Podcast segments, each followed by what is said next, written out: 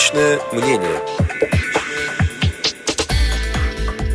1 апреля 2016 года на совещании у министра труда и социального развития Максима Топилина поднимался вопрос о финансировании центров реабилитации слепых, школы подготовки собак-проводников и культурно-спортивного реабилитационного комплекса ВОЗ. Результаты совещания комментирует вице-президент Всероссийского общества слепых Лидия Павловна Абрамова. 1 апреля состоялось э, совещание у министра труда и социального развития Максима Анатольевича Топилина, где обсуждался вопрос о финансировании наших центров реабилитации слепых, школы подготовки собак-проводников и культурно-спортивного реабилитационного комплекса ВОЗ.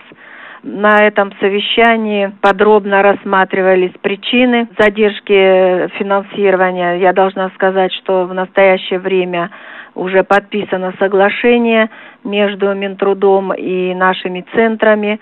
Сейчас идет техническая работа по регистрации этих э, соглашений в Минтруде, открытие счетов в казначействе, и после этого незамедлительно будет обеспечено финансирование центров. Это чисто техническая работа идет по открытию счетов в казначействе.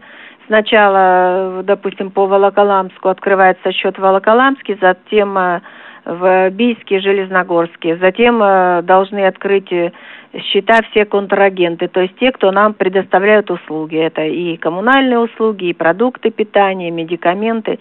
И после этого уже центры начнут погашать кредиторскую задолженность за первый квартал. Две-три недели на это уйдет не меньше. Все зависит от того, как сработают в регионах, насколько оперативно будут открыты счета в Бийске, в Железногорске, как оперативно откроют счета в казначействе контрагенты. Хотелось бы, чтобы это было действительно две-три недели. Итоги совещания в Министерстве труда и социального развития комментировала вице-президент Всероссийского общества слепых Лидия Павловна Абрамова. Личное мнение.